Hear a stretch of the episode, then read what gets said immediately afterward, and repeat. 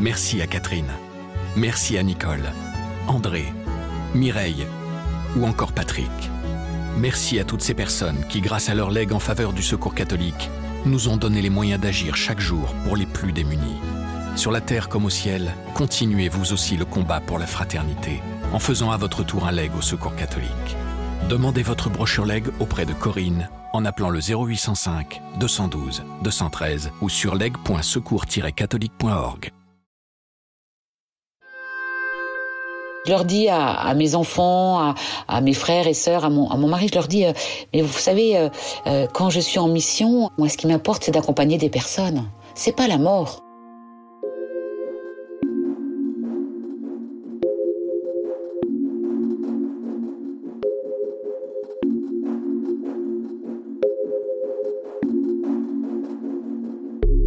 Depuis le début de la crise du coronavirus, le déroulement des obsèques est soumis à des règles très strictes, afin d'éviter toute propagation du Covid-19. S'il est encore possible d'organiser des célébrations, celles-ci ne peuvent plus rassembler qu'un très petit nombre de participants, respectant eux-mêmes de multiples recommandations pour limiter les gestes et les occasions de contact. Pas plus de 15 ou 20 personnes ne sont ainsi autorisées à se rendre au cimetière ou au crématorium. Catholique laïque, Béatrice de Marignan travaille au sein de la pastorale des funérailles du diocèse de Nantes. Mère de sept enfants, elle s'est engagée dans cette voie après avoir notamment suivi des études de théologie. Depuis 1971, en effet, l'Église autorise les laïcs à conduire la prière des funérailles, lors de célébrations dans les paroisses. Une tâche qui était jusque-là réservée aux prêtres. Cette ouverture, que certains catholiques peinent parfois à accepter, a été rendue possible dans le sillage du Concile Vatican II, qui s'est achevé en 1965. Pour Béatrice, les règles sanitaires liées au coronavirus rendent aujourd'hui les deuils des familles beaucoup plus difficiles. Selon elle, il faut redoubler d'inventivité afin que les personnes puissent dire d'une manière ou d'une autre adieu à leurs proches dans la dignité. Je m'appelle Malotresca. Je suis journaliste au quotidien La Croix. Et Béatrice m'a récemment confié son témoignage par téléphone, en pleine crise sanitaire. Place des religions, le podcast qui vous parle de l'actualité des religions dans la société. Dans Ainsi soit-elle, la première série de ce podcast, des femmes croyantes et engagées racontent comment elles vivent leur foi dans notre monde contemporain. Je m'appelle Béatrice de Marignan, j'ai 60 ans, je suis mère de famille, j'ai 7 enfants. Je travaille à Nantes. J'ai fait une prépa, une prépa commerce et j'ai fait une école de commerce. J'ai rencontré mon mari très jeune. Nous nous sommes mariés, j'avais 21 ans et lui 23 ans. Voilà, nous fêtons nos 40 ans de mariage cette année. Et euh, eh bien, j'ai élevé mes enfants euh, jusqu'à la naissance de jumeaux euh, qui ont aujourd'hui 24 ans. Quand euh, les jumeaux sont rentrés à l'école euh, à l'âge de 3 ans, je me suis demandé ce que j'allais faire euh, de ma vie de mère de famille. je sentais que j'avais envie de faire autre chose et je me suis lancée dans des études de théologie, voilà, à la Cato de Paris. Et c'est un peu ça le, le moteur de, de, ma vie depuis depuis ces années-là. Ça fait neuf ans que je suis engagée dans la pastorale des funérailles et que je forme les acteurs de la pastorale des funérailles. À aucun moment, euh, euh, mes enfants euh, ou mon mari n'ont trouvé que c'était bizarre, quoi. J'ai même une amie qui travaille dans une entreprise de pompes funèbres. Et je me suis dit à un moment, tiens, pourquoi j'irais pas moi aussi travailler dans une, entreprise de pompes funèbres? En fait, je leur dis, je leur dis à, mes enfants, à, mes frères et sœurs, à mon, à mon mari, je leur dis, mais vous savez, quand je suis en mission, moi, ce qui m'importe, c'est d'accompagner des personnes. C'est pas la mort.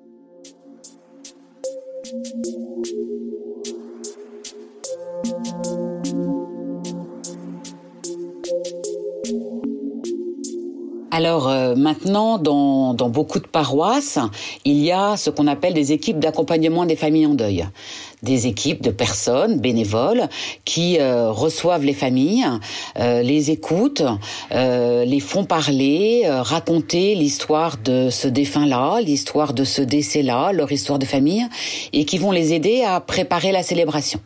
Elles vont les accompagner pendant ce temps de préparation, qui peut être assez long, hein, on peut rester quelquefois deux heures avec une famille, et après pendant toute la célébration. Voilà. Ça, c'est le rôle des équipes d'accompagnement des familles en deuil. Il y en a maintenant euh, en France, euh, pratiquement dans toutes les paroisses. Euh, et puis, depuis 1971, l'Église de France a autorisé que des laïcs puissent conduire la prière des funérailles. On appelle ça des officiants.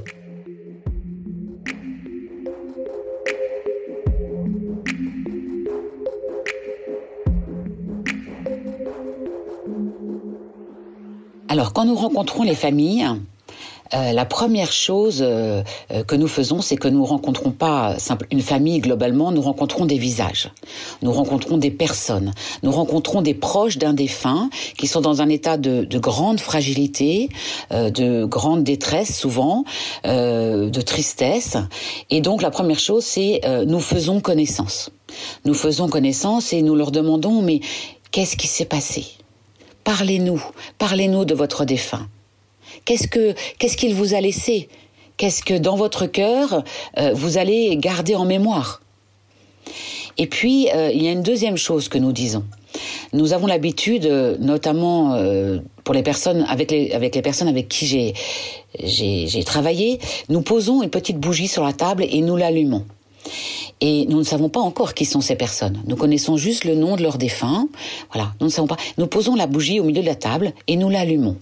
Et nous disons, ben voilà, nous sommes ensemble pour un petit moment et nous avons une voilà nous voulons préparer la célébration certes donc nous sommes rassemblés à cause de votre défunt mais nous sommes rassemblés aussi avec le Christ et je voyais je pose cette petite lumière sur la table et cette petite lumière elle va nous dire que le Christ Jésus est présent pendant tout le temps de notre, rencontre. Et, nous faisons l'expérience que bien souvent les regards sont tournés vers la bougie. La bougie, c'est une flamme qui bouge, qui est vivante. Et ça évite aussi aux, aux différents membres de la famille de se regarder trop en face. Souvent, le deuil exacerbe les inimitiés, les difficultés dans la famille. La bougie, c'est, euh, ça signifie quelqu'un de vivant, présent au milieu de nous. Moi, personnellement, quand j'écoute les familles, j'aime aussi voir cette bougie, en disant je ne suis pas là en mon propre nom, je suis là au nom de Jésus. À un moment, on va se mettre à préparer la célébration. On va les aider à choisir des textes, les aider à choisir des, des, chants, des prières.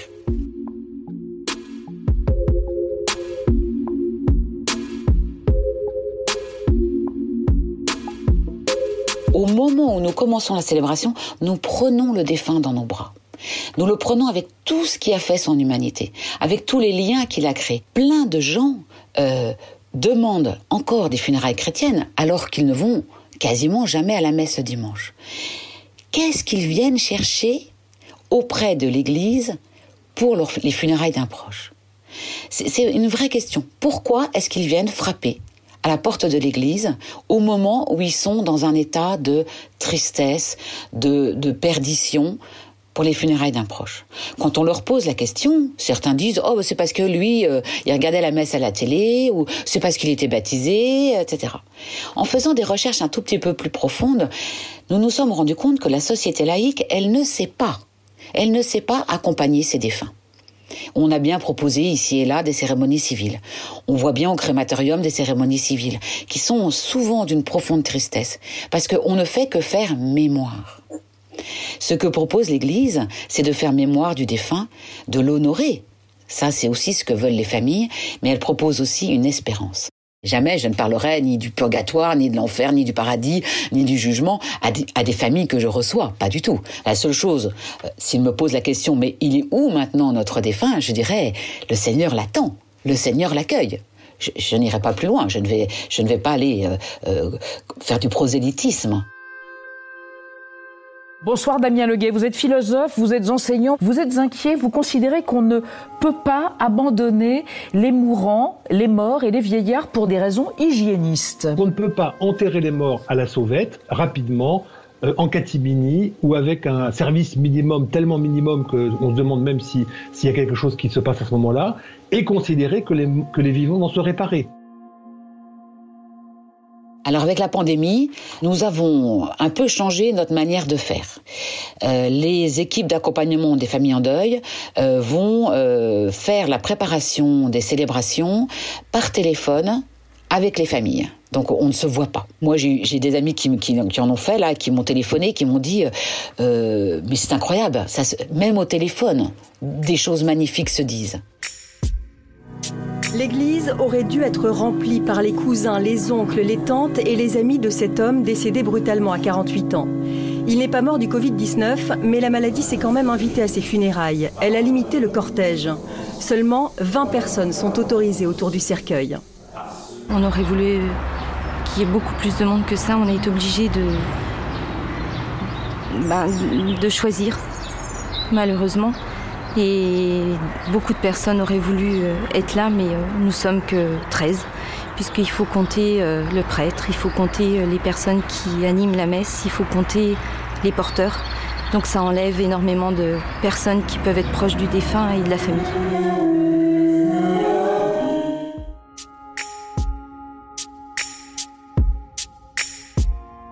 Comment faire pour que des personnes qui vivent des deuils si difficiles, qui n'ont pas revu leurs défunts, qui sont euh, en plus isolés chez eux, confinés.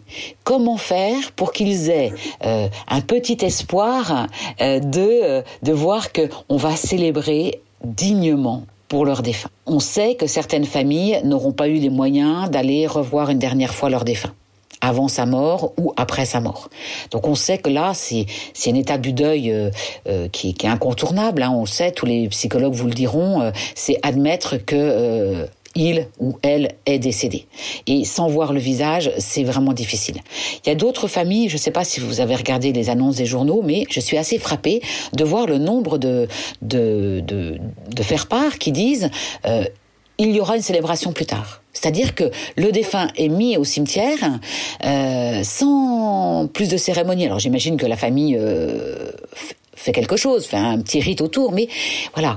Et ça aussi, c'est quelque chose de, de humainement euh, euh, inacceptable et, et, qui va venir contrecarrer euh, la, la, possibilité d'avancer de, dans le deuil et qui va venir euh, noyer, qui va venir euh, désespérer encore plus les familles.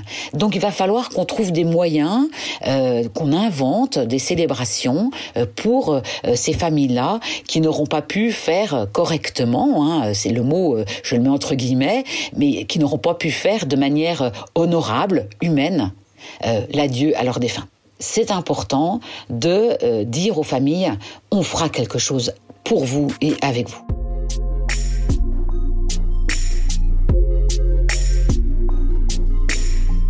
Alors est-ce que ça va changer quelque chose, cette pandémie, dans notre manière de célébrer des obsèques? Je ne sais pas trop. Moi, je sais que dans ma manière de célébrer à moi, ça va changer quelque chose. Parce que euh, moi, ça m'a rendu tellement plus euh, euh, euh, comment dire consciente de la fragilité des personnes tellement plus consciente de la solitude, de l'isolement. Donc forcément, dans ma manière d'accueillir les personnes et de prier avec elles et pour elles lors des funérailles, moi, ça va changer quelque chose.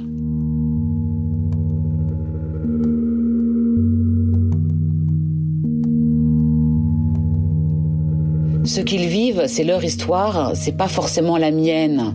Et donc, euh, je, n'ai pas de moment euh, où j'ai vraiment été euh, anéantie, touchée au plus profond de mon être par l'histoire d'une famille ou l'histoire d'un deuil. Tout ça, ça ne veut pas dire que je ne suis pas touchée par euh, la détresse des gens.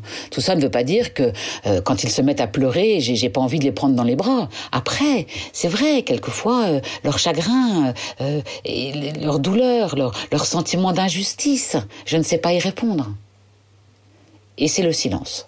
Bien souvent, c'est le silence, une prière intérieure, le silence. Laissez faire, laissez les larmes couler, laissez, voilà, c'est, ça. Nous, nous leur mettons des, des, des petits ponts très légers, des échelles de cordes au-dessus de ce fossé de l'absence, en leur disant, ben si, tu peux peut-être traverser. Dans les ravins de la mort, je ne crains aucun mal. Cette idée que le ravin de la mort peut se traverser, mais que nous leur donnons la main et que nous le traversons avec eux, voilà, c'est une idée de, de vie, quoi. Voilà.